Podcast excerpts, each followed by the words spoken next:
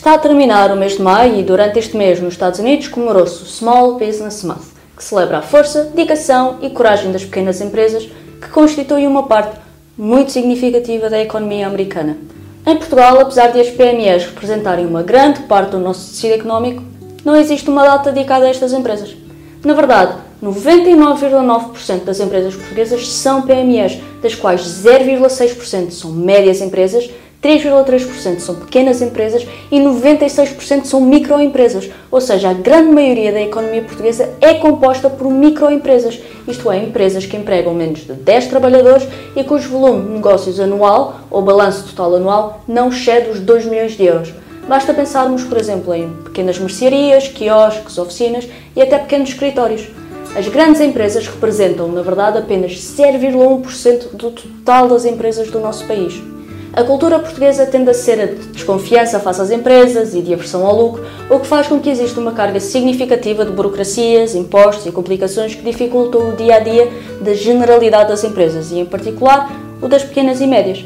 Isto é amplificado pelo facto de existir muitas vezes um foco político e mediático desproporcional sobre as grandes empresas, apesar de elas serem uma minoria, o que faz com que muitas políticas económicas e fiscais acabem por ser estruturadas com o objetivo de regular e moderar as grandes empresas e não de criar um ambiente onde todas as empresas possam crescer.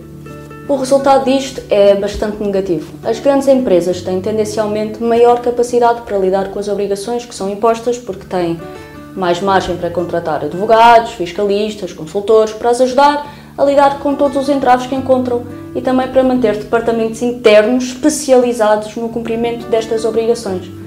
Mas a generalidade das pequenas empresas acaba por ter de socorrer do seu contabilista para cumprir todos os faros burocráticos constantes, sendo muitas vezes levadas a procurar algum refúgio na economia informal e a dedicar-se a negócios com menos obrigações ou em ramos muito específicos. A isto junta-se o nosso sistema fiscal, que impede a acumulação de dinheiro resultante dos primeiros sucessos laborais ou empresariais. Estes fatores contribuem para que as PMEs tenham mais dificuldade em crescer, abrindo o caminho para que as empresas já instaladas tenham menos concorrência e se mantenham prolongadamente na liderança de vários setores nacionais. Fica então encravado o elevador da mobilidade empresarial, fazendo com que o poder no nosso mercado fique concentrado num número reduzido de empresas.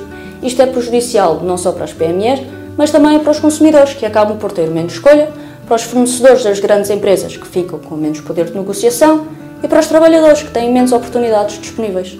É importante percebermos também que a solução para este problema não passa nem por mais intervenção do Estado, nem por tentar travar os lucros das grandes empresas e criar proteções artificiais para os pequenos negócios, que muitas vezes lhes retiram incentivos para se expandirem.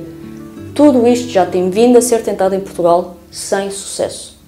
É preciso pôr de lado as medidas que, com o objetivo de atingir os grandes, acabam apenas por prejudicar os mais pequenos. A solução está em adotar políticas que libertem o potencial de todas as empresas. Se queremos uma economia próspera, temos de deixar as empresas fazer o seu trabalho, criar riqueza.